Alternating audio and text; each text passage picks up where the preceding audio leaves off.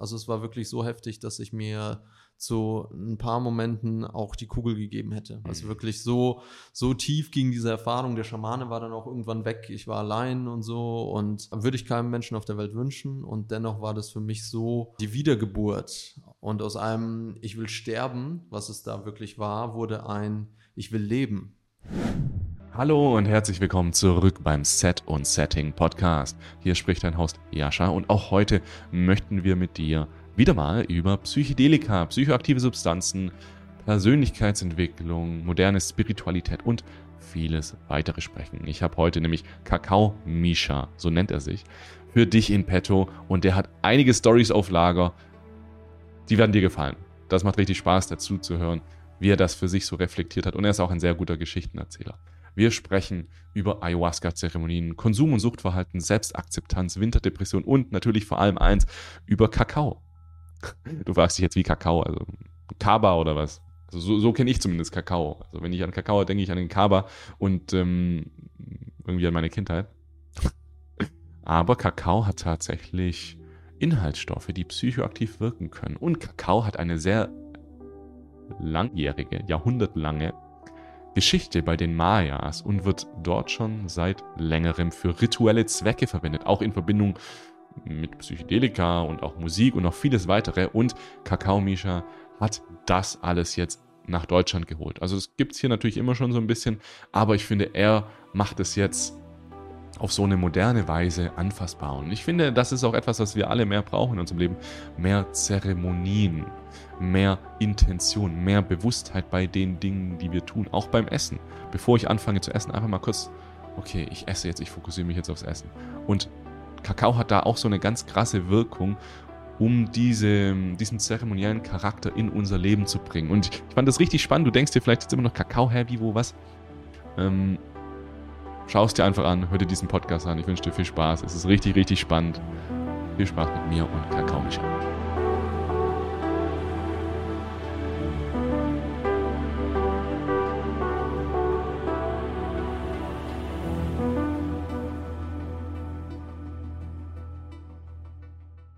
Habe ich ja gesehen, was ich jetzt gerne anfangen würde, ähm, dass du dieses, dieses so einen Truck gebaut hast, äh, oder so einen Truck hast und äh, ein Truck, ein Kakao-Truck. Vielleicht kannst du mal äh, einfach so zum Start so die Story hinter diesem Kakao-Truck erzählen. Ja, voll gerne.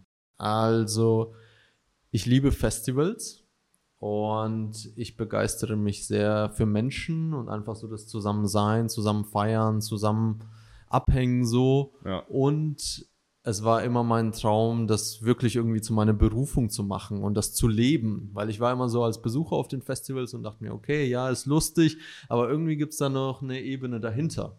Mhm. Und als ich dann im Dschungel auf Kakao gestoßen bin, ist, ist es mir total klar geworden, so, boah, krass, ich kann Kakao nehmen, damit auf die Festivals fahren Mhm. und die Leute in Anführungszeichen high machen mit Kakao und auch noch selber eine geile Zeit haben. und wie könnte das besser gehen als mit so einem geilen Kakaomobil, Ja, mit dem ich das Ganze dann so ausschenke. Und zu der Zeit hatte ich ein äh, Buch gelesen von Vishen Lakiani, war das, glaube ich Aha. der letztendlich nur gesagt hat, ähm, folge deiner größten Freude und verbind die Sachen, die du am geilsten findest, miteinander und schon hast du deine Passion. Und ähm, damit hatte ich verbunden Festivals, Menschen und Substanzen, alles zusammen in diesem Truck. Hat sich so geil für mich angefühlt, dass ich es eigentlich nicht nicht machen konnte Mhm. und habe das dann auch ein Jahr lang gespielt. War auf zwölf Festivals, glaube ich, in einer Saison. War danach richtig durch, Augenringe bis zu den Knien und äh, nicht mehr Geld gehabt als vorher. und dann dachte ich, okay, äh, es war geil, aber Ja. nicht besonders nachhaltig. Ja, ja. ja äh, ich habe gesehen, du hast es auch Crowd gefundet, oder? Du hast einfach Genau. gesagt, Leute, ich will diesen Truck. Und dann irgendwie haben dir Leute dabei geholfen, das gezahlt dann, oder? So Ja, voll.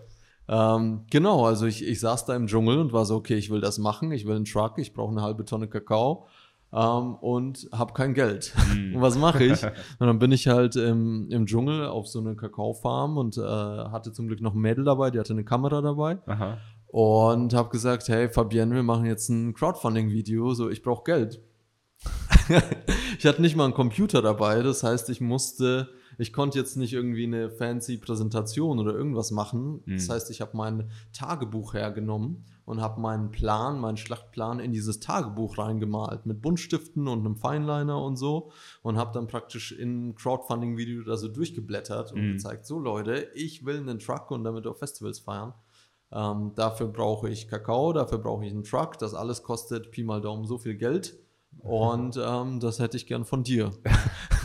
und die Leute haben es äh, gefeiert. Ja, also sie ja. fanden die Idee so absurd und so cool, dass sie gesagt haben, komm, äh, so ich helfe dem jetzt, whatever. Und am Ende hat es funktioniert. Also es war echt holprig und ich bin wahrscheinlich in jedes Fettnäpfchen getreten bei diesem Crowdfunding, was ging. Aber am Ende hat es funktioniert. Der Truck war da, ich bin auf Festivals gefahren, es war geil.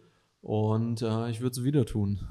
Was würdest du sagen, sind so die größten, wenn wir jetzt gerade bei Festivals sind, äh, was sind so die größten Missverständnisse, die Menschen haben, wenn es um, wenn sie an Festivals denken? Also ähm, was glauben Leute, um was es bei Festivals geht, aber um was geht es eigentlich wirklich aus deiner Sicht?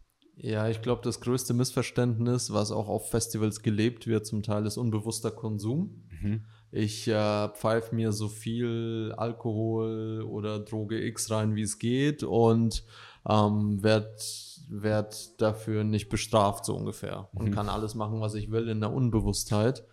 Und Ist ja das auch so. ja, ja, also äh, wenn es in die Richtung geht, ist es schade, weil für mich Festivals noch so viel mehr sind. Ja. Was da letztendlich passiert auf den guten Festivals ist, es entsteht eine Parallelgesellschaft. Ja. Eine Gesellschaft, die abgekapselt ist von der in Anführungszeichen normalen Gesellschaft, Mhm. wo auf einmal ein neuer Vertrag herrscht. Ein Mhm. Vertrag von, wir sind alle zusammen hier, ich helfe dir, wenn du Hilfe brauchst, du hilfst mir, wenn ich Hilfe brauche. Ähm, du darfst so sein, wie du bist. Und wenn das in einem Einhornkostüm ist, irgendwie mit äh, lila Farbe im Gesicht, dann darfst du genauso sein. Und ich schätze dich dafür. Mhm. Und ich darf so sein, wie ich bin. Und das äh, darf auch so ziemlich jede Form annehmen, die einen anderen irgendwie nicht stört oder belästigt. Ja, ja, das finde ich genauso. Also es ist wie so eine ähm, so ein Schaufenster in eine Welt, wie es theoretisch sein könnte irgendwie, dass man, dass jeder sich irgendwie hilft. Aber es ist halt nicht so, weil wir auch äh, so viele Menschen sind. Aber man kann trotzdem ja was mitnehmen. Man kann trotzdem daraus lernen und dann Sachen davon implementieren irgendwie in sein normales Leben danach. Was, was, was sind die, äh, wenn jetzt Leute sagen, ich will das auch machen, was waren jetzt aus deinen zwölf Festivals, was waren die Top 3 Festivals? Die Top 3 Festivals, gar nicht so einfach. Also ein Festival, was ich tief ins Herz geschlossen habe äh, aus dem Norden, ist das Moin Moin Festival. Okay. Das, äh, ja, klingt lustig, ist äh, ein total äh, magischer Ort, Aha. wo ich glaube, es sind insgesamt an die 3000 Besucher und davon sind aber 800 Menschen, die mithelfen, die irgendwas mit aufbauen, die Ah, krass. Kunstinstallationen machen, an den Bars sind, ähm, die Toiletten äh, sich um die kümmern und dadurch ist äh, eben so ein Gefühl von, wow, es, kreier, es kreieren die Menschen das alles zusammen. So, es ganz viele Crews, ganz viele Teams und dadurch entsteht so ein Gefühl der Heimeligkeit und Mhm. nicht so, okay, ich bin auf einem Massenevent Hm. und ich bin Gast und jemand anders veranstaltet das und ist in der Verantwortung für alles. Ich mag es, wenn diese Grenzen so ein bisschen verschwimmen. Mhm. Ähm, das war auf jeden Fall ein Highlight für mich. Ähm, was war auch noch ein geiles Festival? Ähm, was mir auch sehr gut gefallen hat, ist die New Healing. Hast du Hm. vielleicht schon von gehört? Ist ein spirituelles ich, äh, Festival. Tickets für dieses Jahr. Ah, sehr gute Idee. Da wirst du unseren Kakao-Truck finden. Sehr geil. Bist du auch da? Ja, Cool, ja, die ja. ganze Woche. ähm, äh, Finde ich auch total magisch, weil das ein Festival ist. Zum einen geht es eine Woche, also du hast Ja. wirklich Zeit, da anzukommen, äh, dich zu entspannen und dann entspannt auf verschiedene Workshops zu gehen Ja. und diese Einflüsse reinzulassen. Ja. Es ist ganz viel äh, Spiritualität, Schamanismus vertreten. Also du kannst sehr tief tauchen in Schwitzhütten, Pflanzenmedizin, ganz viel Kakao. Und dann hast du auch noch den Party-Aspekt. Ja. Also du hast auch richtig geile Raves. Du hast äh, das letzte Wochenende auch Psytrance, wenn du auf sowas stehst. Und kannst auch mal in einen Substanztopf greifen, wenn du willst. und ähm, einfach auch da das genießen. Ja. Und dass das so zusammenfließt. Also das hat mir auch ganz viel gegeben. Ich glaube, das wären so meine, meine zwei Favorites. Geil. Und ich stimme dir da voll zu.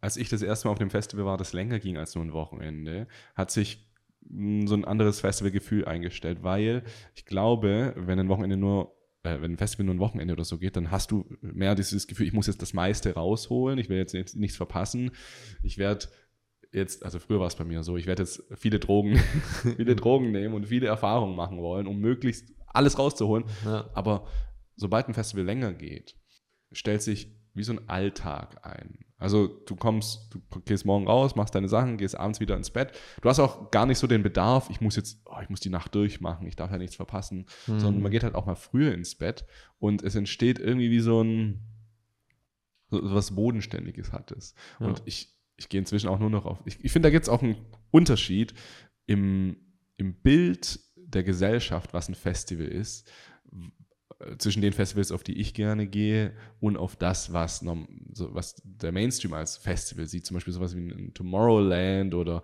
Rock am Ring. Rock am Ring oder so, oder so. Da gibt es ja so ganz viele Festivals. Die, ich weiß nicht, ob.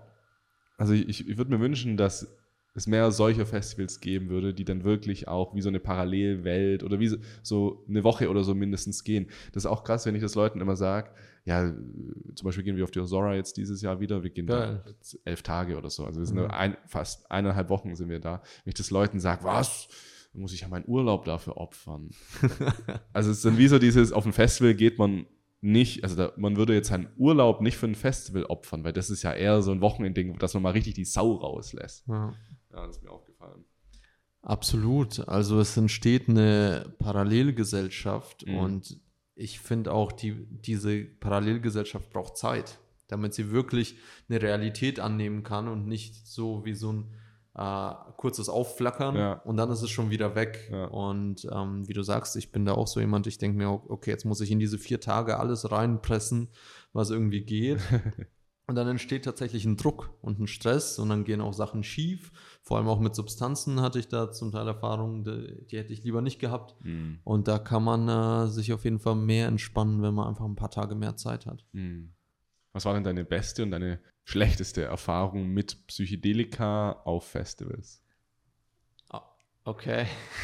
Also gut und schlecht ist immer so eine Sache bei Psychedelics, das weißt du bestimmt auch, ne? Also Sag für mal, mich. warte, was war die angenehmste und was war die unangenehmste? Okay, damit, damit kann ich besser arbeiten. äh, die unangenehmste Erfahrung äh, war auf jeden Fall die auf dem Weg zum Boom Festival. Mhm. Also es war nicht direkt auf dem Festival, aber ich bin, äh, ich glaube 2016, ich glaube es war 2016, bin ich da hingetrampt von Madrid. Ich wollte mir das Okay. Geld, Geld sparen für den Shuttle von Madrid, hat irgendwie 50 Euro gekostet und ich so, nee, ich, ich fahre per Anhalter. Hat letztendlich zwei Tage gedauert, also war ein super, super heavy, musste irgendwo und äh, in der Böschung übernachten und so, also war echt rough. Und Hm. dann war ich schon an der portugiesischen Grenze und war so, okay, jetzt noch ein, zwei Stops, ne, dann müsste ich da sein. Und dann bin ich auf ein Pärchen gestoßen. Ein spanisches Pärchen, was äh, total nach Boom Festival aussah, so abrasierte Haare, zutätowiert, bis zum geht nicht mehr, selbstgemachte Klamotten und ich so, okay, die fahren zu Boom. Ist eine längere Geschichte, ich hoffe, das ist Bin, okay. gerne- ich bin sehr gespannt. Und dann bin ich auf die zuge äh, zugegangen und habe gemeint, hey, fahrt ihr zu Boom? Und die so, ja, ja, wir fahren zu Boom, geil, ähm, lass zusammenfahren. Und ich so, yes, endlich my ride to Boom, so. Ja. Dann haben die gesagt, ja, wir essen hier noch fertig und dann äh, fahren wir zu unserem Camper. Die hatten so einen so einen Caravan-Anhänger. Nehmen den noch mit und dann können wir zu Boom fahren. Und ich so, okay, geil, take your time. Hab mich zu denen gesetzt. Die hatten noch äh, zwei große Hunde. So ein deutscher Schäferhund, glaube ich, war das. Und noch so ein, noch so ein Riesenhund. Hab mir nichts dabei gedacht. Ähm, hab gewartet, dann sind wir mit ihrem Auto zu dem, zu dem äh, Caravan gefahren.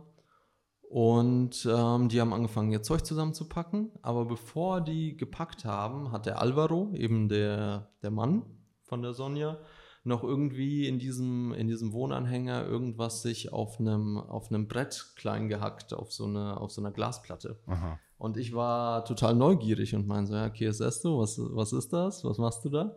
Und dann meint der so, ja, DOC, Doc. So Aha. Psychedelic von Schulgin und so, psychedelisches Ah. Amphetamin. Habe ich in seinem Buch, in Schulgins Buch gelesen. Ja, Mann. Und ich habe Schulgin gehört, war mir ein Begriff, Psychedelic Amphetamin, dachte ich, klingt crazy und ich bin ja schon praktisch auf der Boom. Ne, ich bin ja so gut wie da. und ähm, da hat er mich natürlich gefragt, willst du auch was? Und ich so, ähm, ja, warum nicht? Ne? Ich, gute Laune und so, gerade noch äh, irgendwie einen Joint geraucht mit der Sonja und super entspannt und wir fahren gleich zur Boom. Und dann äh, hat er mir eben auch so eine Line gelegt von diesem Doc. Und er hat für sich selbst eine gelegt, die war ungefähr so groß, Also Mhm. wirklich so ein halber Zentimeter und meine war halb so groß. Mini, mini, ganz, ganz Mini, mini, also Milligramm, Ja. ne, die, die der mir da hingelegt hat. Und dann hält er mir das unter die Nase und die Sonja läuft vorbei und sagt so, hey, ist mucho, ne? Das ist ziemlich viel. Ah. Und dann meint er so, nee, nee, ich nehme das Doppelte und so, macht hier gar keinen Ah, Stress. das ist immer so, die, ja, ich weiß ja, nicht. ja, und auf jeden. Fall habe ich das dann äh, mir äh, nasal genehmigt. Und fünf Minuten später ging es richtig ab. Ich war in diesem äh, Camper drin gesessen, guck raus und alles fängt an zu verschmelzen und zu morphen. Und er hat die doppelte Ladung gezogen und ist dann gefahren. Pass auf. Und äh, bei mir ging es dann richtig ab. Ne? Ich dachte so, scheiße, ich muss aus diesem Camper raus. Bin da irgendwie rausgestolpert, rum, rumgetorkelt. Und es ist echt so, ich habe einen Baum angeschaut und dieser Baum ist vor mir in die Höhe gewachsen. Also Mhm. wirklich, ich habe ihn angeschaut und habe gesehen, wie er einfach nach oben wächst. Und es war so ein bisschen, wenn ich es vergleichen müsste, wie drei Nasen Pep und zwei Pappen zusammen. Also Alles auf einmal.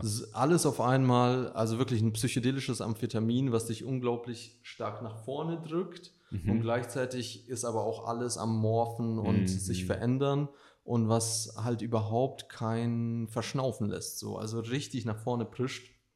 Und so war ich dann da. Ne? Ich war noch nicht mal auf der Boom, ich kannte die Leute seit einer halben Stunde und war wie Harry.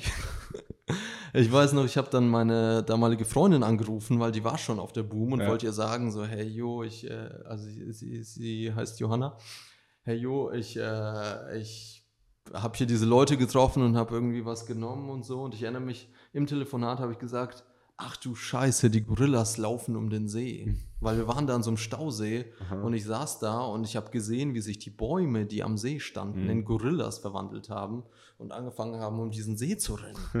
Also so, so stark waren Crazy. diese, ähm, diese Halluzinationen, ich weiß nicht, wie ich es genau nennen soll, hatte ich seitdem auch nicht mehr so intensiv. Ja, und dann hatte ich noch dreieinhalb Stunden Fahrt mit den beiden. Oh Gott.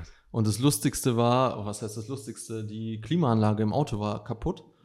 Und äh, die beiden großen, ich saß auf dem Beifahrersitz, Alvaro, der, der die doppelte Ladung genommen hat, ist gefahren. Und hinter mir in der Mitte sitzen die beiden großen Hunde. Und was machen große Hunde, wenn ihnen warm ist? Hecheln. Sie hecheln. Das heißt, ich hatte einfach dreieinhalb Stunden lang übelst drauf das Hecheln von diesen zwei riesen Hunden im Ohr. Ähm, und es war echt eine Höllenfahrt. Boah. Also echt, ich bin, ich bin einmal in eine Doppelhelix reingesogen worden, meine Hände haben sich verkrampft. Ich habe zum Alvaro gemeint, hey, mach mal Musik an, so, ich komme gar nicht klar. Ja. Und dann, was macht der an? Psytrance, aber richtig vorwärts. Und din, din, din. Um, und dann irgendwann haben wir sogar noch einen Mitfahrer mitgenommen. Also die haben Mitfahrer mitgenommen. Das Lustigste war, die hatten gar keine Tickets für die Boom. Äh? Also die sind, die sind da einfach hingefahren mit mir, so ohne Tickets. Die hatten ein Kilogramm Hasch dabei, wollten das verkaufen und sich damit irgendwie Tickets finanzieren. Das war eine total abstruse Zusammenhänge, die da waren. Dann dieser Mitfahrer kam zufällig gerade aus Indien, hatte ähm, Haschisch, also Charas dabei aus Indien und einen riesen Chillum. Dann Ja. haben die angefangen im Auto dieses Chillum zu rauchen und so. Und es war, Was für eine crazy Story. richtig wild. Richtig, richtig, richtig wild. Und irgendwann kamen wir dann tatsächlich auf dem Festival an und ich weiß noch, ich, ich hatte äh, da meine Ex-Freundin am Ohr und sie so, ja, Misha, seid ihr da? In was für einem Auto seid ihr? Und ich so, keine Ahnung, was ist Auto? Also ich war, das hat mich wirklich komplett zerspült. Und dann kam ich auf dem Festival an, es hatte noch nicht mal begonnen und also ich war nur am Trippen. Also dann wurde es tatsächlich richtig geil, weil dann war Mhm. ich an einem Safe Space.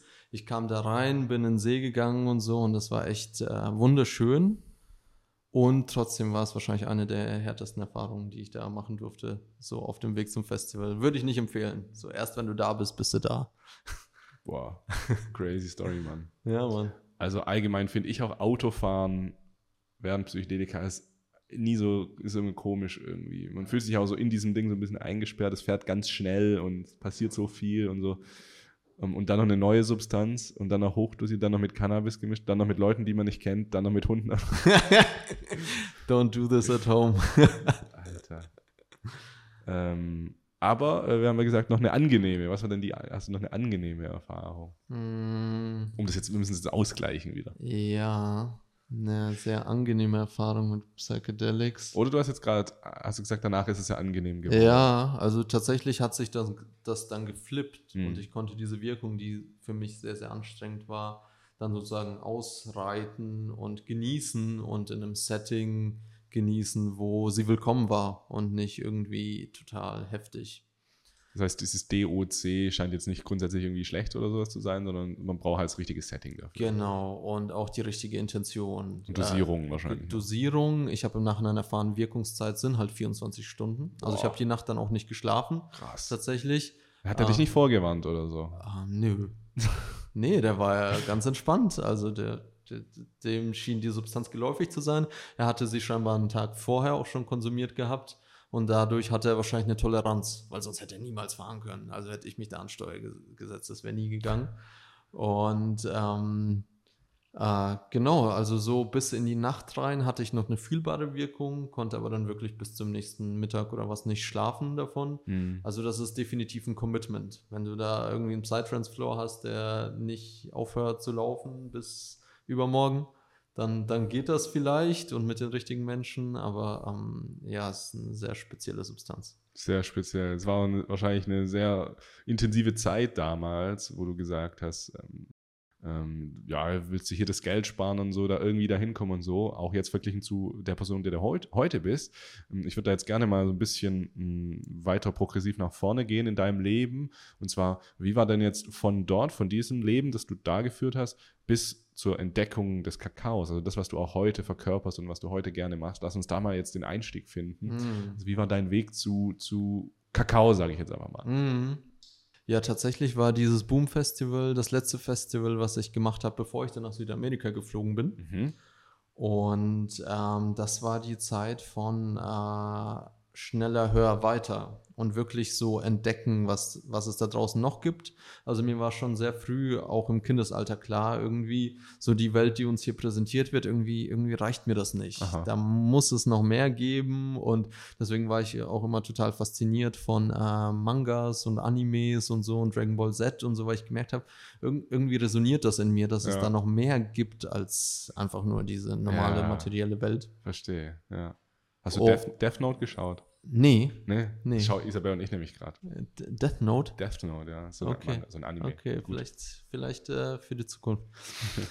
und ähm, das war eben die Zeit, als ich auf Psychedelics gestoßen bin und auf andere Substanzen und mir gedacht habe, okay, ich will rausfinden, was, was da so geht. Mm. Wie tief kann ich tauchen mm. und was sind meine Grenzen, was sind die Grenzen des Universums. Also wirklich auch eine mutige, wenn nicht sogar übermütige Zeit wo ich auch dachte, ja, mehr ist besser. Ne? Eine Pappe ist gut, zwei Pappen sind besser, so ungefähr. Ja. Und ähm, total viele Learnings, oft auf die Fresse geflogen, aber auch oft einfach super geile Zeit gehabt.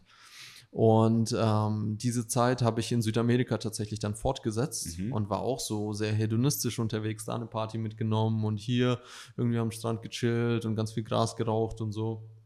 Und ich glaube, die ähm, äh, heftigste Wendung, die es genommen hat, war wahrscheinlich meine Zeit im peruanischen Dschungel mit Ayahuasca. Aha.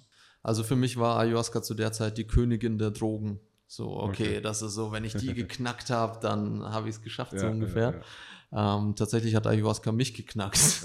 Also es, es, ging in die andere Richtung.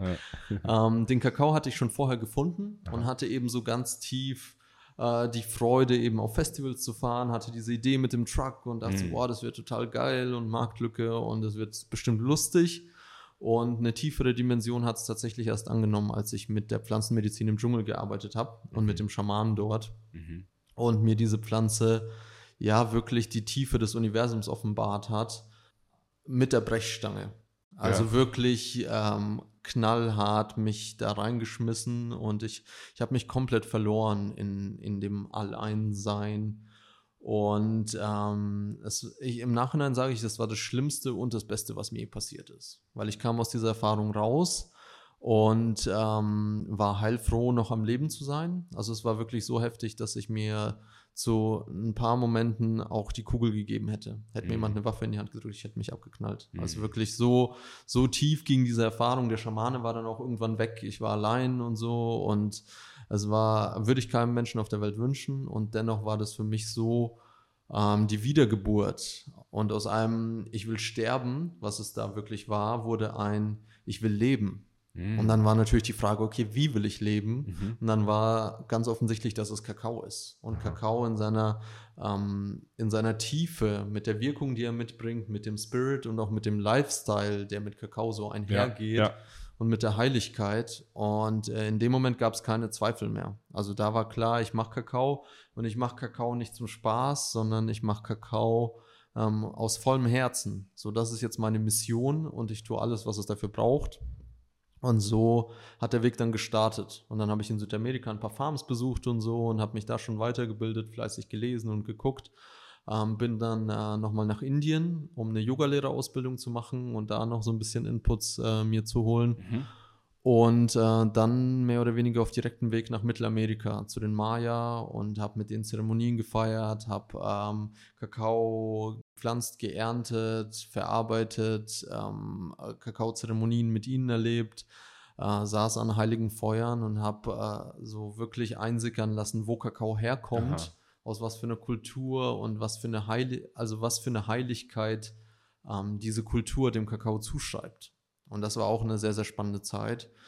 Und äh, in der Zeit ähm, habe ich dann auch das Crowdfunding-Video aufgenommen. Ja. Und dann kam der Rückflug zurück nach Deutschland und dann gab es halt keine, also ich konnte nicht mehr davon laufen davor. So. ja, hat sich wie so eine Berufung angefühlt. Genau. Wa- Was ist denn Kakao? Vielleicht können wir da mal so. Also, äh, ich denke, so eine typische Sache ist ja, ich trinke auch immer Kaba. So, Ja. Also, was ist jetzt der Kakao, von dem du sprichst und was ist das Besondere? Mhm. Also Kakao ist erstmal ein Baum. Okay. Theobroma Kakao, Aha. genau. Und an diesem Baum ist ein, ist ein Schattengewächs, wächst äh, entlang des Äquators, überall auf der Erde mittlerweile. Und an diesem Baum hängen Früchte, die sind so Football groß maximal. Ah, okay. Und diese Früchte enthalten äh, Bohnen. Mhm. Diese Bohnen sind umschlossen von Fruchtfleisch. Also so ein Konglomerat, das ist eigentlich so eine ganze Frucht. In der Frucht ist Fruchtfleisch und in diesem Fruchtfleisch sind Bohnen. Okay. Und diese Bohnen werden im Fruchtfleisch fermentiert und dann von diesem Fruchtfleisch befreit. Dann werden sie getrocknet, dann werden sie geröstet, dann werden sie geschält und dann werden sie gemahlen. Und dann entsteht das, was die Grundlage ist für Schokolade, nämlich reine Kakaomasse. ah, Genau, also das ist so der Prozess, der Mhm. sich anbahnt, bevor das überhaupt in die Schokoladenherstellung geht. Also auch ein sehr aufwendiger Prozess, weil das passiert ähm, alles von Hand, außer jetzt natürlich das Malen. Und ähm, diese reine Kakaomasse ist es, was ähm, für die Maya und Azteken seit Jahrtausenden tatsächlich schon heilig gilt. Zum einen, weil das eine absolute Nährstoffbombe ist. mhm. Alexander von Humboldt hat äh, damals auf seiner Südamerika-Entdeckungsreise gesagt, kein zweites Mal hat die Natur so viele Nährstoffe auf so kleinem Raum zusammengedrängt Aha. wie bei der Kakaobohne. Aha. Und das ist mittlerweile äh, bewiesen durch Laboranalysen, dass Kakao über 300 Stoffe beinhaltet, die für den Körper ähm, gewinnbringend sind. Das sind Mineralien, das sind Polyphenole, also Antioxidantien, die stoffwechselfördernd wirken. Es ist äh, das Theobromin, was den äh, Blutkreislauf anregt. Ähm, es, ist, sind äh, gesunde Fette, eine Kombination aus Omega-3 und Omega-6, also eine unglaubliche Nährstoffbombe. Mhm.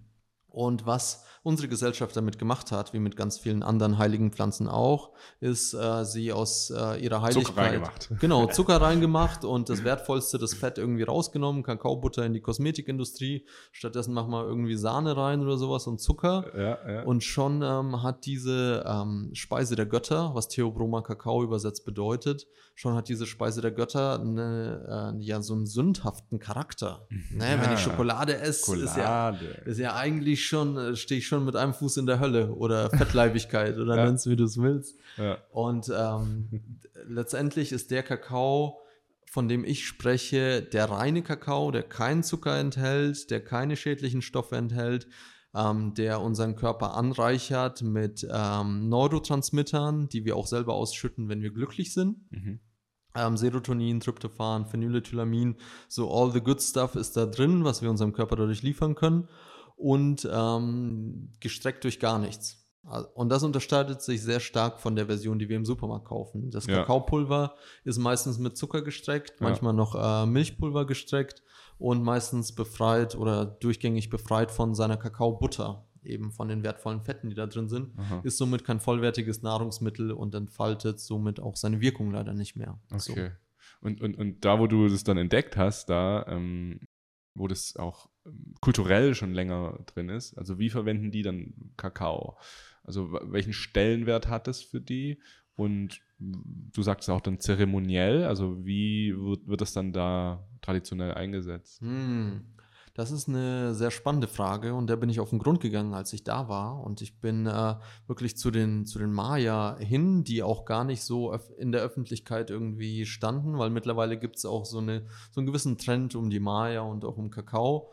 Doch ähm, ja. die, die Maya, die wirklich noch für sich praktizieren, diesen Glauben und die Kosmologie, für die hat Kakao einen enorm hohen Symbolismus. Also mhm. es geht gar nicht darum, dass die sich da ihren Kakao kochen und den dann trinken und alle in Ekstase irgendwie tanzen, sondern es ist mehr so das Symbolische, was durch Überlieferungen denen geblieben ist. Das heißt, Kakao ähm, wird bei Zeremonien in Form der Bohne hinzugenommen, wird an das Feuer übergeben. Mhm. Es wird damit gearbeitet ähm, wie mit einer Energie, die eingeladen wird. Ähnlich wie indische Gottheiten, die dann eingeladen werden, um sich mit dieser Energie zu verbinden. Aha. Das heißt, auf meiner Suche nach der Kakaozeremonie in äh, Guatemala bin ich nicht fündig geworden, weil ja. nämlich die Kakaozeremonien, die da waren, ähm, neuzeitlich geprägt sind. Ah, okay. von, von den Menschen, die das, so wie ich, die das aufgegriffen haben, gesagt haben, boah, das ist so toll, bitte Maya People, könnt ihr das für uns machen, so. Und deswegen machen die das. Aber so im Ursprung, als ich dort war, habe ich gemerkt, okay, so, so tief ist die Connection mit dieser Substanz gar nicht. Ähm, mit dem Symbolismus schon. Kakao wird hinzugenommen bei allen großen Zeremonien. Das kann eine Geburt sein, eine Visionssuche, ein Begräbnis. Ähm, äh, äh ein Übergang von einem Alter in ein neues Alter zum Beispiel. Da findet Kakao immer seinen Platz.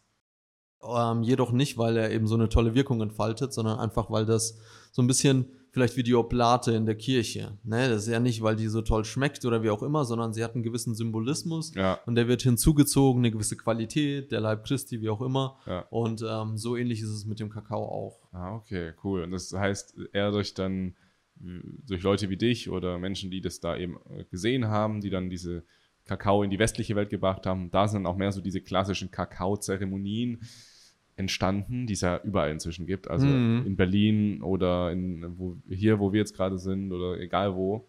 Ähm, ich war auch schon bei einer dabei. Mhm. Ein Neujahr, Kakao-Zeremonie. War cool. Aber vielleicht kannst du mal so ein bisschen äh, erzählen, was ist jetzt das, was unterscheidet eine Kakao, oder was ist eine Kakaozeremonie jetzt so? Ja. Was ist das? Ähm, das ist ein relativ äh, dehnbarer Begriff. Und ja. ich würde sagen, so, das Grundlegendste, was ich dazu sagen kann, ist, eine Kakaozeremonie ist, wenn du dich hinsetzt und in einem bewussten Raum mit einer bewussten Absicht einen Kakao trinkst. Also okay, du hast, ja, du hast ja. einen Raum, du hast eine Absicht, eine Intention mhm. und dann trinkst du diesen Kakao und gibst dem Ganzen einfach seine Zeit und seinen Raum. Das ist so most basic, äh, letztendlich ein bewusster Konsum, der da stattfindet. Ja. Und es ist eine Zeremonie, weil weil es ist ein Ritual. Also Ritual. Zeremonie ist gleichbedeutend mit Ritual mhm. tatsächlich und Rituale haben wir ja alle. Mhm. Ne? Ob jetzt bewusst oder unbewusst, die, Kippe, äh, die Kippe und der Kaffee am Morgen ist ein Ritual. Ne? Vielleicht keins, was, äh, was uns besonders gut tut. Und durch den Kakao entsteht eben ein neues Ritual. Es wird genannt die Kakaozeremonie, ist jetzt ein sehr trendiger Begriff. Ja. Ähm, ich sag mal, die, diese, so diese Grundlage, die ich gerade beschrieben habe, die lässt sich natürlich erweitern. Du ja. kannst das mit mehreren Menschen machen. Du kannst ja. dich mit der Qualität des Kakaos verbinden, mit der Wirkung des Kakaos verbinden. Du kannst ähm, ähm, Dankbarkeit einladen zum Beispiel, um dich noch äh, wohler zu fühlen. Du kannst Zeit dir nehmen für Visualisierung, was, äh, wovon wir wissen, dass das funktioniert. Ne? Wenn wir uns lang genug irgendwas visualisieren, dann wird es für uns Realität. Ähm, du kannst äh, sehr gut singen, tanzen, all das was durch die Wirkung vom Kakao beflügelt wird. Ja. Du hast durch das Theobromin im Kakao eine gewisse geistige Klarheit, äh, ähnlich wie bei Koffein, nur viel milder. Mhm. Und du hast durch die Neurotransmitter eben so einen leichten so ein äh, Glücksbuzz so ein bisschen in dir drin, wo du denkst, oh, ich fühle mich richtig gut. So wie vielleicht so die, die sehr abgespeckte Version von MDMA. Ja, ich, ich, ich, äh, musste da auch gerade denken, als du das so gesagt hast. Genau, es ist wie, äh, habe ich tatsächlich auch schon mal so beworben gesehen, so Legal MDMA, la la la. ist es natürlich nicht. Und es geht in die Richtung von, okay, ich fühle mich jetzt ein Stückchen wohler und was möchte ich mit diesem Wohlgefühl machen? Und da geht natürlich alles. Du kannst in ein super tiefes schamanisches Ritual gehen mit Trommeln und äh, Musik und Räuchern. Du kannst aber auch einfach einen Spaziergang in der Natur machen und äh, es genießen, im Hier und Jetzt zu sein, mhm. äh, ein bisschen präsenter zu sein als sonst und äh, dich selber einfach wohlzufühlen. Mhm. Und diese Rituale, die dadurch entstehen, was du jetzt gerade gesagt hast, da würde ich jetzt gerne noch mal ein bisschen mit dir drüber sprechen. Oder auch, was du vorhin gesagt hast mit dem Kakao-Lifestyle. Also mir kommt so vor, als ob Kakao ein sehr gutes Werkzeug ist, um überhaupt mal zu merken, dass es Sinn macht, Rituale in unser Leben zu bringen. Dass es Sinn macht, Dinge bewusster zu machen. Nicht einfach nur zu tun, um etwas zu erreichen oder weil man das halt so macht, sondern weil es auch irgendwie das eigene Leben verbessern kann. Was würdest du sagen, ähm, was, ist, was war für dich so der größte Benefit jetzt durch ähm, Kakaozeremonien oder Umgang mit Kakao? Also wie hat Kakao dein Leben verändert? Aber du kannst auch gerne von anderen Menschen sprechen, was, mhm. was, was so, so die typischen mhm. Veränderungen sind, die dadurch erreicht werden können. Ja, also für mich hat das einen Overall Benefit in meinem Gesamtzustand gebracht. Also ich habe äh, ein gesünderes Ernährungsmuster angenommen. Ich fühle mich alles in allem wohler in meiner Haut. Es ist so, als hätte ich so ein bisschen den Glückstoffwechsel in meinem Körper angekurbelt. Okay. Weil wir werden ja erzogen in einem System von, ähm, okay, du darfst glücklich sein, wenn du was erreicht hast, ja, wenn du eine ja. gute Note geschrieben ja, hast oder wenn du dir was gekauft hast oder so. Ist halt alles so in diesen Dopaminstoffwechsel rein so und dann hast du Sex gehabt, Orgasmus, yeah, wieder Dopamin und so. Und dann hast du immer wieder diese kleinen Peaks und dazwischen sind so Täler der Enttäuschung und der Hoffnungslosigkeit. Und mit Kakao hatte ich zum ersten Mal das Gefühl, oh wow, das gibt mir äh, nachhaltig ein gutes Gefühl. Ohne starke Nebenwirkungen, ohne das Gefühl, abhängig zu sein. Und ähm, oft, wenn mich Leute fragen, hey Misha, ich, ich trinke jeden Tag Kakao, bin ich jetzt süchtig? Ähm, sage ich ganz gern, hey, es ist eine gute Gewohnheit. Wenn dir etwas gut tut und du das jeden Tag machst, das kann ja, ja. auch Meditation sein. Wenn du jeden Tag meditierst ja. und du es geil findest, bist du dann meditationssüchtig. Nee, es ist, wir, wir funktionieren ja in Gewohnheiten. Ja. Und Kakao hat so mein ganzes Gewohnheitssystem zum Positiveren verändert, würde ich sagen. Dann wäre ja auch Zähneputzen eine Sucht. Genau, ja weil ich kann es ich kann's einfach nicht lassen, dieses Zähneputzen. Ich habe heute also in einem Buch gelesen, eine Sucht ist, also eine, eine, ja, eine Sucht ist ab dann, wenn du ein, kurz, ein kurzfristiges Craving nach einem gewissen Gefühl hast, wenn das langfristig aber irgendwie Nachteile für dich oder für andere hat und wenn du damit einfach nicht aufhören kannst, dann ist es eine Sucht. Ja. Und dann wäre äh, Zähneputzen ja wahrscheinlich nicht Teil davon, aber vieles andere. Ja, genau. Und was ich bei Kakao gemerkt habe, ist, ich habe nicht dieses Craving. Ich hatte noch nie das Gefühl, oh, ich hatte heute meinen Kakao noch nicht. Scheiße, so. Hatte ich nicht, weil Kakao ist immer so, äh, die Kirsche obendrauf. Mhm. Und mittlerweile merke ich es vielleicht schon, dass ich den Kakao noch nicht hatte, weil ich mit meiner Frau ähm, immer ein Ritual drumherum spanne. Einer von uns beiden macht den Kakao, ist auch immer so ein kleines Ritual, ne, was tut man rein, wie würzt man ihn, wie süßt man ihn.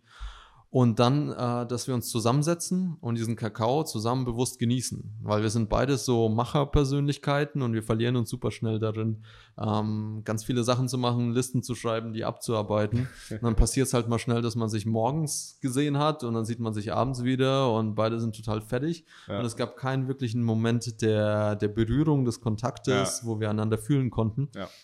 Und Kakao äh, bietet uns dann diesen Raum weil wir wollen beide den Kakao trinken. Er ersetzt auch so ein bisschen unser Frühstück, tatsächlich so um 10, 11 Uhr vormittags. Und ähm, dann nutzen wir diesen gemeinsamen Raum, um einander einfach ein bisschen näher zu kommen. Das kann sein, wir kuscheln, es kann sein, wir reden.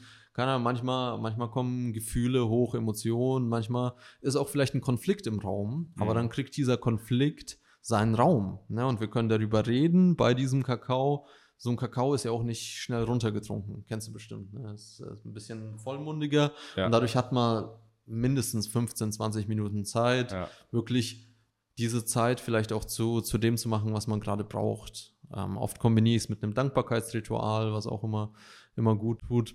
Und ähm, ja, so, somit hat es mein, mein persönliches Leben, aber auch so mein, mein Beziehungsleben wirklich äh, auf ein neues Level gebracht. Ja. ja, was du da gerade noch gesagt hast, fand ich gut dass man, man verknüpft es halt mit irgendwas.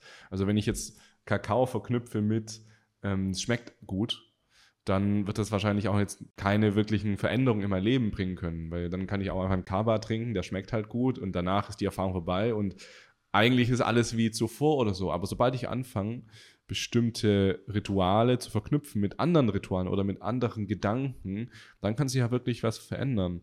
Ähm, ist das auch so, wie, wie du es sagen, also mh, hm, empfiehlst du das auch so, also wie empfiehlst du es anderen jetzt überhaupt Kakao einzusetzen? Also wenn ich jetzt auf deine Website gehe und mir Kakao kaufe, so was ist jetzt deine Empfehlung? Was mache ich? Ich fange ja. jetzt an. Ja, also am Anfang habe ich mich da geweigert, habe gesagt, mach doch so, wie du willst, weil ich ja. mir dachte, wer bin ich denn, dass ich dir sage, ja. wie du deinen Kakao trinken sollst.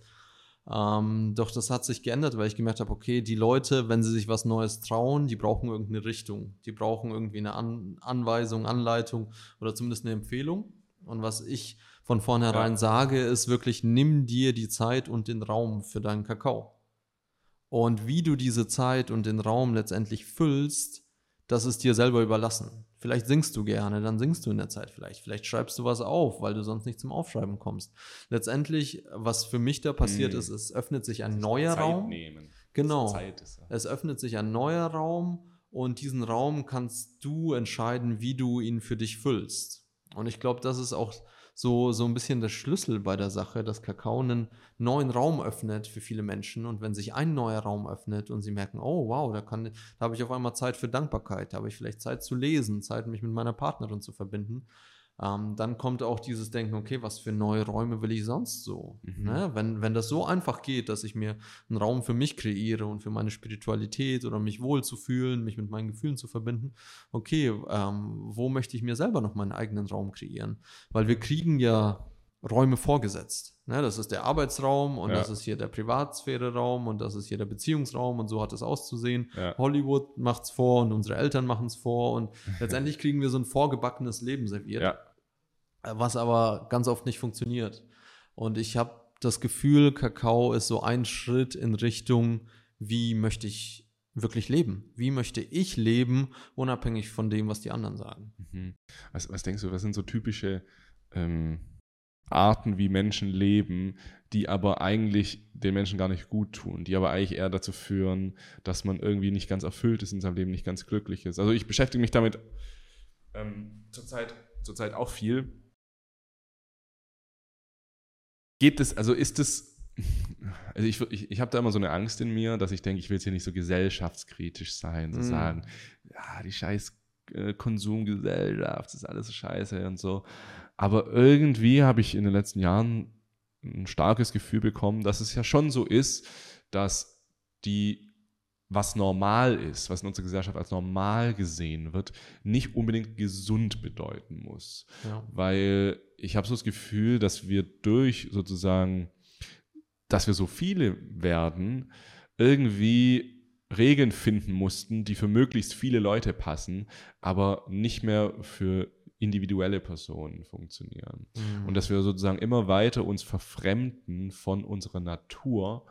Und deswegen, ja, bist du da auch so, dass du jetzt sagst, hier stimmt irgendwas nicht? Oder ist das jetzt, also sind wir dazu kritisch oder keine Ahnung? Ach, ich glaube, das stimmt auf jeden Fall ganz viel nicht. Ja. Ne? Also zum einen ähm, dürfen wir auch drauf schauen, okay, nach wessen Interessen läuft das Ganze denn gerade? Wer profitiert im Moment am meisten und wer hat mhm. am meisten zu sagen? Und dementsprechend können wir uns auch darauf verlassen, dass es nach, nach deren Meinung gehen wird, sozusagen. Ähm, möchte mich jetzt aber nicht gegen irgendwen verschwören oder so oder jetzt nee. die Theorien hier raushauen, nur zu merken, okay, es, es sind Machtverhältnisse da, ohne Frage. Ne? Mhm. Und irgendwie die reichsten x Personen haben mehr als der, die halbe Weltbevölkerung und so. Und das, das können, das, das ist einfach so.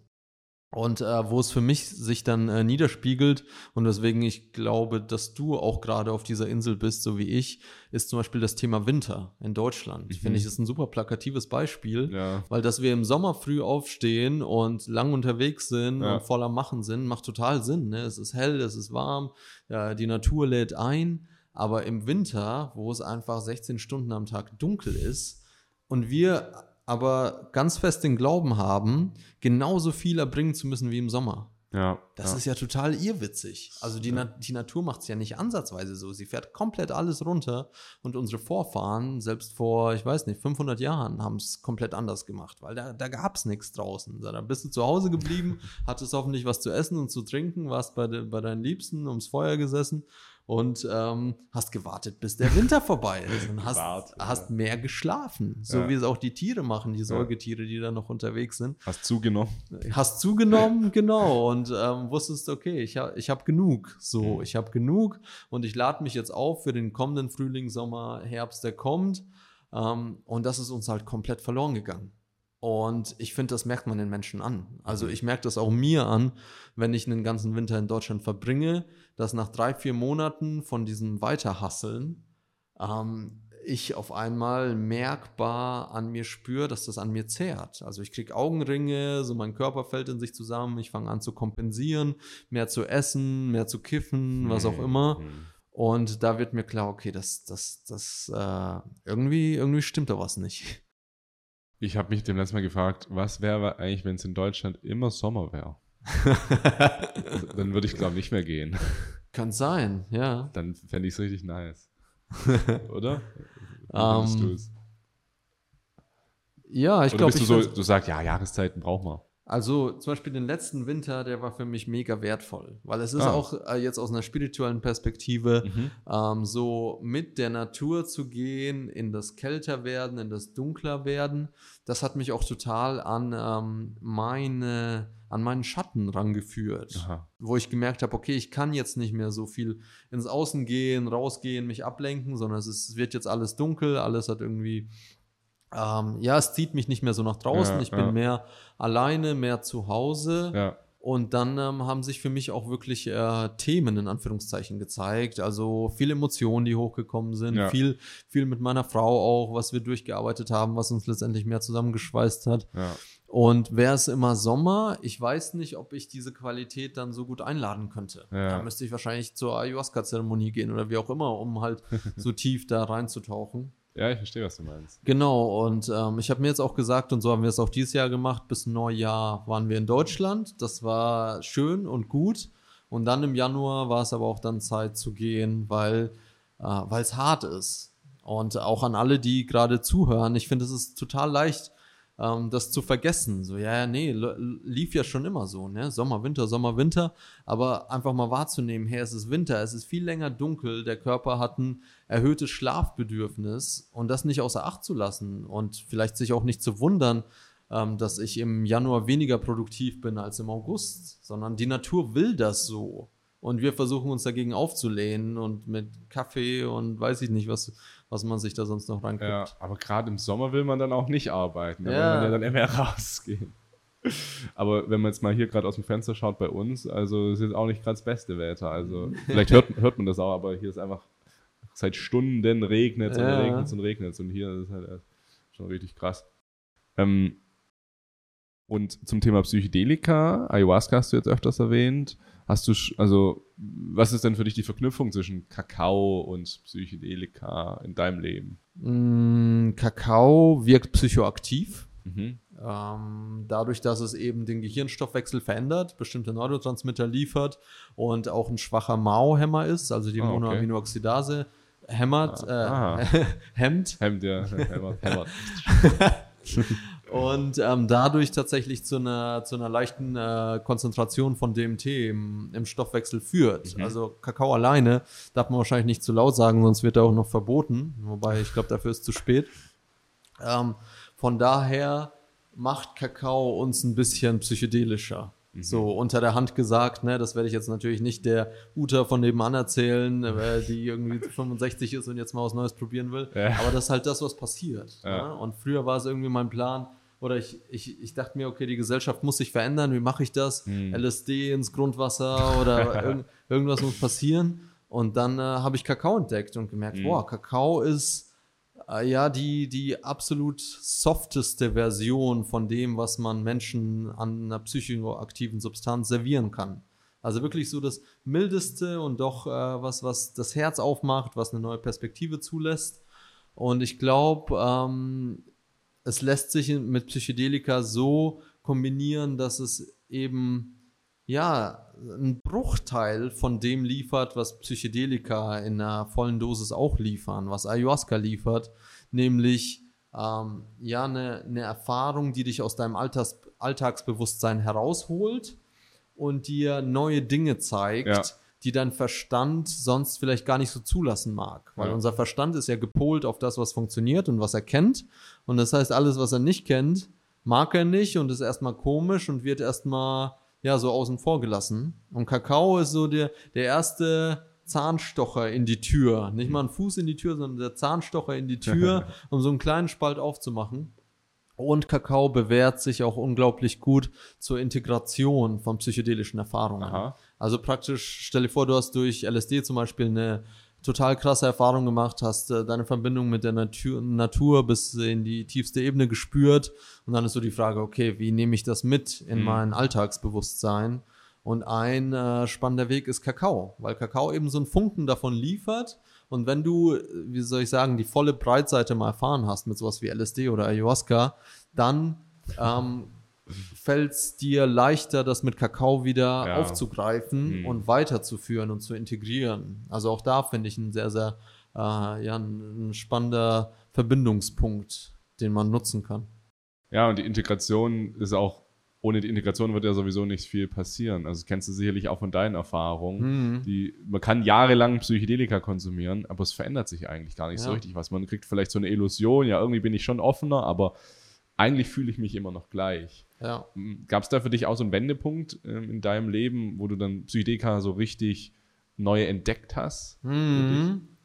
Ähm, auf jeden Fall. Ähm, tatsächlich hatte ich eine, eine Phase, als ich wieder in Deutschland war und ähm, mit dem Business lief so einigermaßen und ähm, dann kam wieder Ayahuasca in mein Leben Aha. und ähm, auf einer äh, regelmäßigen Basis sozusagen und irgendwann habe ich feststellen dürfen, dass ich äh, zu Ayahuasca fast gegangen bin wie zu einem Therapeuten. So immer, wenn ich ein Problem hatte, Ja. irgendein Thema, irgendwo nicht weitergekommen bin, bin ich dahin, vielleicht ein bisschen was rausgekotzt, irgendwie mich scheiße gefühlt und danach ging es mir besser.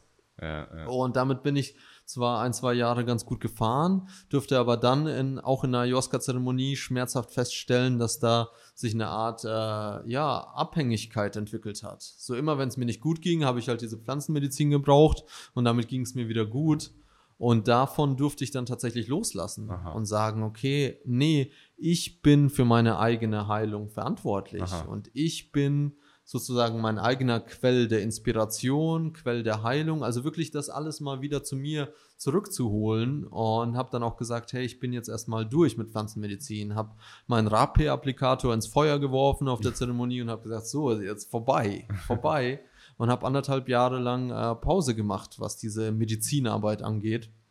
Einfach, ähm, weil ich gemerkt habe, da hat sich eine Dynamik entwickelt, die äh, letztendlich mich selbst in meiner Verantwortung beschnitten hat Mhm. und sozusagen, wo, wo ich nicht ganz selbst Herr über mein Leben war, sondern da war eben dieser Teil, da konnte ich nur hin mit Pflanzenmedizin.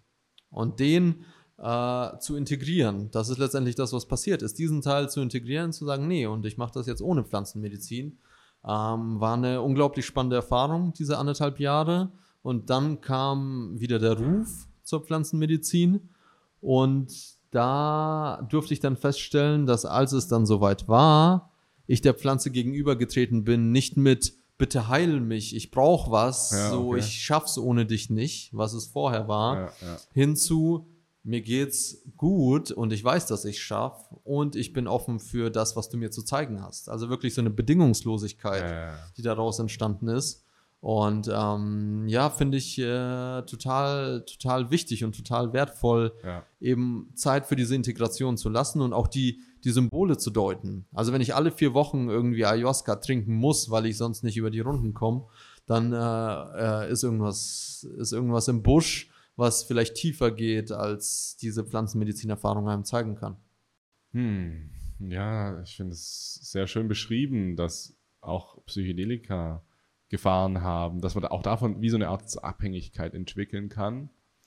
Und wie wichtig auch die Intention ist, warum mache ich das Ja. eigentlich? Und damals zu schauen, wenn man seine Intention definiert, was man da immer machen sollte, ist es wirklich die Intention, die ich da jetzt habe? Oder verarsche ich mich selbst? Hm. Oder renne ich vor etwas weg? Das ist ja immer so ähm, hinzu oder weg von Motivation. Es ist immer besser, eine Hinzu-Motivation zu haben, als eine Weg von Motivation. Ja. Ähm, würdest du sagen, dass auch ähm, zeremonieller Kakao irgendwelche Gefahren und Risiken, Nachteile haben könnte? Ähm, ich glaube, da kann sich eine Abhängigkeit abstellen, äh, einstellen, wie bei allem anderen auch. Also, ich glaube, wenn du das Gefühl hast, du ohne deinen Kakao kannst du nicht, dann, dann äh, ist irgendwas falsch. Also letztendlich, wenn du bei irgendwas das Gefühl hast, selbst bei deiner Partnerin, wenn du denkst, oh Gott, wenn dieser Mensch verschwindet oder mir irgendwann den Rücken kehrt, Ist Dann- dann ist mein Leben vorbei. Und durch diese Täler dürfte ich auch schon durchgehen und äh, bitterlich weinen und überzeugt davon sein, dass mein Leben vorbei ist, aber es ist nicht vorbei. Ja, Also wir existieren weiter. ja. Und ich glaube, das, das kann Kakao sein, das kann eine Liebesbeziehung sein, das kann ähm, äh, ein Ort sein, an dem du dich so gebunden fühlst, dass du ohne ihn nicht kannst. ja. Und ich glaube, da ist es wichtig, immer wieder in die Selbstverantwortung zu gehen und ins Loslassen zu kommen. Und wenn das der Kakao ist, vielleicht mal zu sagen, okay, jetzt mal eine Woche ohne und mir zu beweisen, dass ich es auch ohne kann. Und wenn ich nicht ohne kann, dann ist es eine gute Frage äh, zu fragen, ja, warum denn nicht? Was fehlt mir, was ich ohne den Kakao nicht habe? Was fehlt mir, was ich ohne die Zigarette vielleicht nicht habe oder ohne meine Partnerin nicht habe? Fehlt mir dann Liebe? Dann ist es vielleicht an der Zeit, dass ich mich selbst liebe. Das ist immer das Schwerste. Bei einer Sucht sich zu, erstmal auch anzuerkennen, dass die Sucht auch was Gutes für mich macht. Ja. Und mal zu schauen, was ist denn das gut? Also auch eine Zigarette, sich, sich mal zu fragen, was ist denn der, das, das, das, der Vorteil vom Rauchen? Was bringt mir das in meinem Leben? Oder zumindest, was hat es mir am Anfang gebracht? Und dann anzuerkennen, hey, ich, also sich dann nicht selbst dafür verurteilen, dass man sich jetzt hier von irgendwas abhängig gemacht hat. Dass, Ja. dass, dass man sich selbst dafür lieben, trotzdem noch lieben kann, dann aber auch sich dafür lieben kann, um jetzt wieder Abstand davon zu nehmen. Das merke Ja. ich ganz viel bei uns in den Coachings immer. Immer wenn Menschen Probleme haben, dann, also mit irgendwas, mit eigenen Gedanken, ei- Selbstzweifeln, Ängsten, ähm, Süchten, egal was, es ist immer eine, ich will das nicht. Ich will, dass das weggeht. Ja. Oder wenn man ähm, Albträume kriegt über ein bestimmtes, das finde ich immer ein gutes Zeichen, wenn man, oder eine, ein guter Indikator. Wenn man, zum Beispiel, man hat eine Trennung hinter sich und nach der Trennung tauchen immer wieder Träume auf mit dieser Person. Das ist so ein ganz eindeutig, aber im Bewusstsein würde man dann sagen, nee, ich will nicht mehr, ich will die, ich will, ich, also ich, ich bin durch. Also ich, Ja. ich, ich, ich möchte auch nicht mehr mit der Person zusammen sein. Ja, aber es ist ein ganz eindeutiges Zeichen, dass es einen Teil in dir gibt, der möchte nicht loslassen. Ja. Der möchte noch, dass irgend- der, der hängt noch an dieser Person. Und solange wir diesen Teil aber in uns negieren und sagen, ich möchte nicht mehr, dann wird sich auch nie was ändern. Ja. Genau. Und diesen Teil zu sehen und vielleicht auch seine Beweggründe zu sehen. Ja, wa Mhm. wa warum möchte ich denn diese Zigarette noch? Fehlt mir das Ritual? Fehlt mir zusammenzustehen mit den Kollegen? Fehlt mir die Wirkung auf das Nervensystem von Nikotin? Ja. Vielleicht kann ich die durch irgendwas Gesünderes ersetzen, was ähnlich auf mein Nervensystem wirkt. Zum Beispiel Kakao, ne? oder Ja. zum Beispiel äh, Mikrodosierung von, von LSD oder von Psilocybin. Ähm, oder also mittlerweile gibt es so viele Alternativen und du kannst so gut mit dem arbeiten, was dir dein Nervensystem und dein, dein Körper eigentlich zeigt, Ja. dass es keinen Grund gibt, ähm, da so krass in Widerstand zu gehen oft sind es halt äh, wirklich Kindheitsthemen oder halt so Glaubenssätze, die sagen, nee, ich habe das nicht verdient oder ich äh, irg irgendwo tief in mir drin glaube ich, dass, dass äh, ich es verdient habe, äh, dass mir scheiße geht. Ne? Und dass, dass ich es nicht wert bin. Und dann geht es halt wirklich tief in die Persönlichkeitsarbeit. Und auch da habe ich das Gefühl, dass Kakao eine super gute Basis liefert, weil er dich mit, ähnlich wie MDMA und MDMA-Therapie ist ja auch schon mittlerweile echt ähm, weit bekannt, ähm, so, eine, so eine Basis legt aus einer gewissen Angstfreiheit, aus einem Wohlgefühl und in diesem Wohlgefühl können wir dann vielleicht diese negativen Schattenaspekte, diese alten Glaubenssätze und Ängste so ein bisschen einladen und gucken, okay, können wir, können wir uns daran trauen? Und wenn wir uns nicht rantrauen können, zum Beispiel Missbrauchsthema ist ja ein Mhm. riesengroßes Ding, das machst du nicht mal eben in einer, in einer Therapiesession oder in einer Psychedelic-Session, sondern damit arbeitest du wirklich über eine längere Zeit. Mhm. Und auch das anzuerkennen. Ne? Ich, bin, ich bin noch nicht über meine Ex-Frau hinweg. So wäre jetzt ein, vielleicht ein, anzuerkennen, nee, da ist noch was. Da ist noch was und es belastet mich und ich werde damit arbeiten. Vielleicht gehe ich zu einem Therapeuten, ich rede mit meiner besten Freundin drüber, wie auch immer. Und ich glaube, das ist dann echt ein guter Schritt, so in die Eigenverantwortung. Anzuerkennen, nee, das, das ist so und das ist okay. Und auch als Prozess das Ganze sehen. Also das habe ich bei mir, ich hatte jetzt ähm, vor ein paar Tagen eine Breathwork-Session hier und da habe ich das auch so richtig realisiert, dass ich in meinem Heilungsprozess äh, einfach wirklich das schnell machen will. Also wirklich, ich, ich, ich muss das jetzt, das, ich kann, ich will da jetzt hinkommen. Ich, muss, Ja. ich muss mehr, mehr, mehr an mir arbeiten. Also ich muss mehr, mehr, mehr zulassen. Ich muss mehr, mehr, mehr loslassen. Ja. Und das war dann in dieser Breathwork-Session immer so, da musste ich immer wieder, also ich musste voll heulen und so, und dann musste ich mal wieder lachen, wie ich, wie doch dieser eine kleine Anteil, dieser verletzte Anteil aus der Kindheit, auch selbst bei der, beim Heilen, sage ich jetzt mal, besser werden möchte. Und dann auch, also deswegen auch, ähm, auch ich sehe das so wichtig, dass man, was du gesagt hast, auch in die Kindheit reinschaut, dass man sich auch die tieferen Themen anschaut, weil klar, du kannst dir natürlich dir, dich von einer Sucht zur nächsten retten irgendwie, aber wirklich frei wirst du da nie sein. Da muss Ja. man schon, ja, man muss den, muss den schweren Scheiß halt auch Ja. anschauen, so. Den haben wir alle. Genau. Und es ist sehr einfach zu sagen, ja, du bist äh, der Creator of your life und du hast zu 100% die Verantwortung. Ja, hast du. Und du hast auch die Verantwortung anzuerkennen, was vielleicht in deiner Kindheit war oder vielleicht in deiner Epigenetik liegt. Ne? Mhm. Was haben deine Eltern für eine Kindheit gehabt? Ja. Und ihre Eltern spätestens hatten dann schon Kriegseinflüsse und Ja. so weiter. Ja. Und auch das anzuerkennen, speziell wir in Deutschland haben ja da so, so eine, eine, eine schwere Karte gezogen, sage ich mal, oder einfach ein hartes, hartes Schicksal durch Ja. all das, was passiert ist. Und das lastet auf den Menschen immer noch. Ist total einfach zu sagen, ja, du kreierst dein Schicksal selbst und es wird beeinflusst. Es wird beeinflusst durch bestimmte Faktoren und uns dessen immer mehr bewusst zu werden, so von was sind wir beeinflusst. Und wie du gesagt hast, du hast dann kindlichen Anteil in dir, der, der hat vielleicht nicht genug oder er fühlt sich nicht genug. Und dann zu merken, ah, okay, das ist jetzt dieser Anteil. Und ich, ich weiß, dass dieser Ja. Anteil da ist und ich will ihn nicht weghaben, Ja. sondern ich habe ihn Ja. gern und ich weiß, dass wir zusammen auf diesem Weg sind. Und ohne ihn wäre ich jetzt nicht hier, wo ich bin. Ja, weil man unterbewusst doch noch auch wieder so einen Teil hat, der auf jeden Fall denkt, der muss dann schon weggehen, der Teil. und, se und, se und selbst, dann gibt's, weißt du, dann gibt's wieder so einen Teil, der sagt dann, nee, es ist okay, dass der jetzt nicht weg ist. Irgendwann, das dauert halt. Aber selbst dieser Teil ist nicht richtig. Eigentlich musst du sagen, hey, ich habe da Schattenanteile in mir, ich habe verletzte Anteile in mir und die sind, für, ich, die sind womöglich für den Rest meines Lebens da und trotzdem akzeptiere ich sie. Nur dann ist es ja bedingungslos. Nur dann ist es bedingungslose Liebe gegenüber dir selbst. Und da bin ich gerade auch voll im Prozess. Es ist so schwer aus diesem, es ist so schwer, sich wirklich bedingungslos alle Teile von sich selbst zu akzeptieren. Es ist, ein, es ist Das schwer. ist total heftig. Ja. Ja, das ist echt ein krasser Prozess, der in der Gesellschaft, äh, wie wir sie kennen, auch nur schwer möglich ist. Weil die Stimmt. Gesellschaft von vornherein ja ganz viele Dinge ablehnt. Zum Beispiel sowas wie Polygamie. Das, das kann sich eigentlich nicht sehen lassen, so, also mittlerweile ein bisschen mehr. Aber trotzdem ist das was, wenn ich da einen Anteil in mir habe, der sich dazu hingezogen fühlt, dann kann ich das, wenn ich in einer 0815-Ehe bin, nicht mal aussprechen. Und dann trage Ja. ich das mit mir rum und dann frisst mich das von innen auf und dann Ja. will ich irgendwann die Scheidung oder meine Frau will die Scheidung. Wir hatten seit acht Jahren keinen Sex mehr und weißt du, wie ich meine? Ja. Und so spitzt sich das hoch, einfach weil diese Anteile keinen Platz haben. ja. Und ja, es nicht mal auszusprechen zu können. Weil man denkt dann auch gleich, aussprechen, gleich, ich werde verurteilt und, und so weiter. Ja, ich hatte eine äh, äh, spannende Erfahrung mit einer ehemals guten Freundin von mir. Wir waren zusammen feiern und ähm, hatten MDMA genommen und äh, saßen da vorm Club und sie zu der Zeit Profifußballerin gewesen. Meinte, Misha, ich hasse Fußball.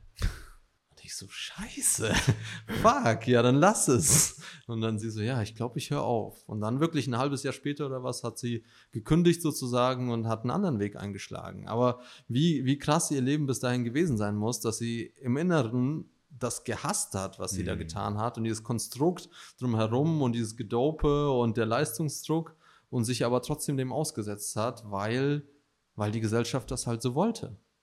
Schön, dass sie durch die MDMA-Wirkung dann sich das erste Mal selbst erlauben konnte, Ja. das, mit der sie eigentlich so sehr identifiziert ist, mal in Frage zu stellen. Und das ist so das Schwerste, glaube ich, überhaupt in unserem Leben, das einfach uns selbst in Frage zu stellen, so komplett. Und da aber natürlich auch, es kann ja auch sein, dass wir uns in Frage stellen und danach kommt quasi raus, nee, es passt. Ja, Und das sehen wir halt nicht. Wir denken, wir haben so viel Angst davor, wenn wir es in Frage stellen, dann könnte was ganz Schlimmes passieren. Ich stelle meine Beziehung in Frage, das bedeutet, wir werden uns auf jeden Fall trennen. Nee, ich lasse es lieber. Ich Ja. schaue lieber nicht so genau hin. Ich Ja. belüge mich lieber weiter selbst. ja. War bei mir früher auch so. Ja, klar. Weil du weißt ja das, was du hast, und das ist sicher. Das ist eine Sicherheit. Und dann muss ich mich ja in was Ungewisses begeben. Und ähm, das ist tatsächlich auch der größte Wachstumstreiber für eine Beziehung. Ne? Zu sagen, okay, jetzt sind wir hier und wo geht's wohl als nächstes hin? Und es ist einfach zu sagen, ja, wir sind jetzt verheiratet und glücklich bis an unser Lebensende. Nee, wissen wir nicht. Keine Ahnung, hoffentlich glücklich bis morgen. Ja, ja bis morgen. Ja. Also oder hoffentlich, also letztendlich im Jetzt. Ne, die alten tibetischen, äh, tibetischen Traditionen, die rechnen in jedem, jedem Moment mit dem Tod. So, Ah, der Tod ist aha. allgegenwärtig. Das Einzige, was sicher ist, ist dieser Moment. Und Mhm. ob ich im nächsten Moment existiere, weiß ich nicht. Deswegen lasse ich auch nicht, lege ich nachts kein Holz mehr ins Feuer. Was, Ja. Weil was, wenn ich am nächsten Morgen nicht mehr aufwache? Ich, ich, ich, äh, wir schauen ja gerade diese Serie Death Note, wie ich vorhin schon gesagt Ja. habe. Und da ist so, dass diese, ähm, das sind so Todesgötter, die können, du kannst über den äh, Menschen steht quasi die restliche Zeit, wie, wie lange sie noch leben. Ah, Aber nur die, die wow. können, nee, die können das sehen. Ja, Und dann lag ich, vor zwei Tagen oder so, lag ich auch im Bett, oder war es gestern sogar, und dachte mir so, wie lange ich jetzt wohl noch habe. Es könnte auch sein, dass ich nur noch zwei Wochen habe. Ja. Und dann, es könnte auch sein, dass ich nur noch zwei Tage habe. Und dann so, es könnte auch sein, dass ich in zehn Sekunden einen Herzinfarkt kriege. Ja. Dann habe ich so die zehn Sekunden gewartet. ah, nee, okay. Gut, Glück, Glück gehabt so. ja, Mann. Aber sich das immer wieder bewusst zu machen, es könnte wirklich jede Sekunde aufhören. Ich finde es sehr ja. auch, ähm, dann fühle ich mich lebendig. Ja. So, ich denke mir so, ja, das Ja. Leben, es könnte jede Sekunde vorbei sein. Geil. Ja. Wenn es nicht so wäre, wenn es unendlich lang gehen würde, keine Ahnung, dann de- würde ich mir das nicht denken. Ja, würdest du einfach nur im Whirlpool liegen und Die- zuschauen, wie die Zeit vergeht. Die ne? Lebendigkeit wäre weniger wert. Ja, Und deswegen würde ich sie dann auch weniger ausleben, denke ich einfach mal. Ja, ich kann ja noch in zehn Jahren die Weltreise machen oder in 100 Ja, Jahren. So. ja, Brauche ich ja genau. jetzt meinen Job wechseln? Nee, komm. komm, Der zehn, ist sicher. zehn Jahre geht noch. Mindestens zehn Jahre oder 15 oder 100. Ähm, Freund von mir hat äh, eine schöne Praxis mit mir geteilt. Er sagt, immer wenn er sich von jemandem verabschiedet, verabschiedet er sich so, als wäre es das letzte Mal, dass sie sich sehen. Ja. Also wirklich, ähm, ja, das anzuerkennen. So, Ja. hey, diese Begegnung ist vorbei. Ich weiß nicht, Ja. ob ich dich wiedersehe. Ob du dann noch da bist, ob ich dann noch da bin. So, und ähm, ich merke, das praktiziere ich auch schon in einem gewissen Grad, dass ich einfach total ungern mit Menschen im Streit auseinandergehe. Weil es mir dann so ein Gefühl gibt von, okay, ähm, wenn jetzt was passiert, das, äh, da, damit könnte ich nicht leben. Ne, ich, möch, ich möchte mit mir selbst und mit der Welt um mich herum, mit der Natur und mit meinen Mitmenschen auf, auf einer guten Ebene sein und auf einer koexistenten Ebene und mit nichts im Widerstand sein. Weil das fühlt sich anstrengend an. Das kostet mich Energie, kennst du bestimmt auch. Ne? Streit gehabt und dann irgendwie Business zu tun und das ist wie, wie so ein Energievampir, der an dir dranhängt und die ganze Zeit Aufmerksamkeit und, Ich, ich stimme dir voll zu. Ja. und Zeug fordert. Ich, ich hatte da demnächst eine krasse Erfahrung, weil ich auch so bin. Ähm, ich, ich will auch nicht streiten. Ich will immer im, nicht im Streit auseinandergehen, weil ich denke, wenn man einfach offen und ehrlich über die Themen spricht, dann findet man eine gemeinsame Lösung, auch wenn die Lösung dann heißt, dass man sich trennt. Ist auch Ja. okay. Aber Ehrlichkeit wert am längsten, ist auch mein wichtigster Wert. Ja. Und dann hatte ich den letzten Streitsituation, ich möchte jetzt nicht ganz genau darauf eingehen, weil es äh, was mit äh, eine rechtliche Situation ist. Ähm, und da habe ich so gemerkt, ich bin 100% ehrlich, also me- meiner Ansicht nach zumindest. Ja. Kann mich natürlich auch komplett selbst verarschen, das glaube ich aber nicht. Und, und es hat nicht gereicht. Es hat, nicht, es hat trotzdem zu einer Streitsituation geführt. Und es ist trotzdem dahin geendet, dass ich klein beigeben musste. Das heißt, ich war in einer Streitsituation, ich habe das Gefühl, ich bin recht und ich bin auch offenherzig, ich bin so akzeptierend und es ging nicht anders. Und da bin ich dann echt mit so einem krassen Konf äh, Gefühl konfrontiert worden. Da lag ich abends mit Isabel zwei Stunden auf dem Sofa und musste über dieses Gefühl sprechen. Das ist was, das ist so, wie soll man das sagen? So ein, so ein innerer, so ein innerer Stress, so einen ganz starken inneren Stress hat es ausgelöst. Hm. Und hat mich aber dann auch wieder dazu gebracht, jetzt sowas auch wieder zu integrieren können, dass man quasi nicht eine Abneigung dagegen entwickelt, man darf keine Streits mehr haben, sondern dass manchmal auch okay ist, Streit zu haben und auch andere mir dabei geholfen hat, andere Menschen zu akzeptieren, die nicht so sind. Weil das ist ja Mhm. immer so das, eine Person will keine Streits, will Streits auflösen Ja. und die andere Person ist mehr so eine avoidant Person, Ja. die, die möchte es alles vermeiden Ja. und dann löst es ja in den Leuten, die es eigentlich auflösen, so ein richtig krasses Gefühl, nein, wir müssen das jetzt Ding und das auch wieder zu integrieren, das fand ich Ja, ja, voll.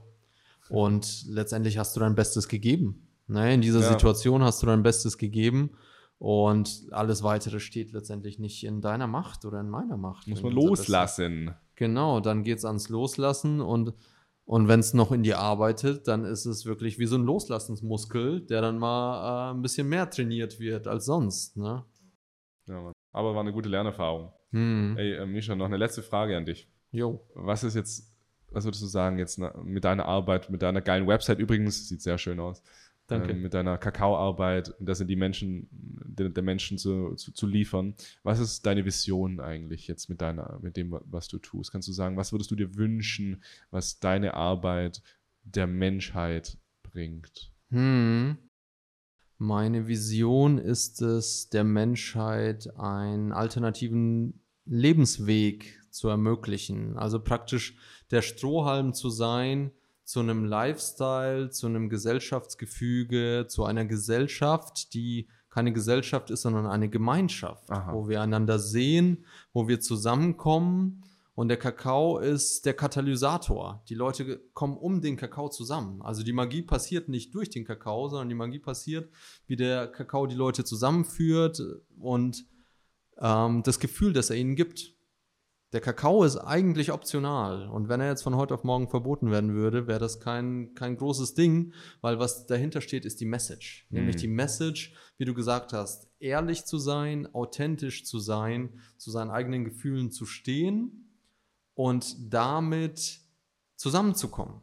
Wirklich, dass Menschen sich finden in genau dieser Energie, wie wir beide jetzt auch, und dann anfangen, ähm, ja, gemeinsam Zeug zu machen, Podcasts aufzunehmen, Häuser zu bauen, äh, Unternehmen zu gründen und dann Stück für Stück das System, was gerade besteht, Ja, abzulösen. ja. Und ich habe immer gescherzt, so, okay, eine, ein Meilenstein von mir ist, wenn im Bundestag Kakao getrunken wird, bevor es dann ans Gerede geht. Ja. Ne? Und was das dann für eine Sprachqualität hatte. Aber ich glaube, bis es soweit ist, gibt es den Bundestag vielleicht schon nicht mehr. Ja, ich vielleicht braucht es dann solche Zusammenkünfte schon gar nicht mehr, sondern die Leute sitzen im Kreis zusammen ums Feuer und äh, lokal reicht schon. Es muss nicht national sein. Und ich glaube, in die, in die Richtung wird es gehen. Und deswegen kann ich es auch nicht so genau greifen, weil ich weiß nicht, was all diese Individuen in ihrer Authentizität und in ihrer Liebe kreieren werden. Und Kakao ist letztendlich so ein bisschen der Treibstoff für genau das, was diese Menschen kreieren. Ja, Mann, schön. Ich habe es richtig gefühlt, ich habe es Mm. gesehen. Und äh, ich wünsche dir ganz viel Erfolg bei dieser Vision. Ich bin sicherlich auch Teil dieser Vision. Genau, ich habe ähnliche Ziele. Und deswegen, ja, wünsche dir viel Erfolg weiterhin. Geil, danke. Ja. Danke auch für deine Arbeit. Finde ich mega, mega wichtig und vor allem mega mutig, dass äh, du und dass ihr diese Themen porträtiert und nach außen tragt und einfach dafür etwas steht, was ähm, im Volksmund illegal ist. Aber auch von dir sehr mutig jetzt. Du hast ja auch offen, offen jetzt über Ja. deine Erfahrung gesprochen. Es Ja. hat mich ähm, auch sehr gefreut, dass du das so machst, weil ich denke, genau das brauchen wir. Das ist einfach so, wir reden einfach so drüber. So. Ist ja nichts. Es, ja, ist es normal. genau, es ist Teil meines Lebens Ja. und deswegen hat es Airtime verdient, finde ich. Stimmt. Ja, geil, Bruder, danke dir. Danke. Und da sind wir wieder am Ende angekommen. Wenn du jetzt richtig Lust auf Kakao bekommen hast, dann schau auf jeden Fall mal hier unten in die Beschreibung rein. Da habe ich einen Link für dich reingepackt. Da kommst du direkt bei Kakao Misha auf die Seite und kriegst auch noch einen kleinen Rabatt auf deine erste Kakaobestellung, wenn es für dich interessant ist. Ich mag es auf jeden Fall, vor allem diesen zeremoniellen Charakter des Kakaos. Also ja, vor allem diesen zeremoniellen Charakter. Ich war hier auch schon auf Kakaozeremonien an dem Ort, an dem ich jetzt gerade bin. Und das macht so viel Spaß, sich mit anderen und sich selbst zu verbinden. Und der Kakao ist wie so der Aufhänger dieser Zeremonien. Richtig spannend. Ich hoffe, du konntest was mitnehmen aus dieser Episode. Wir sehen uns beim nächsten Mal wieder. Vielen, vielen Dank fürs Zuhören. Dein Jascha von Set und Setting und ciao.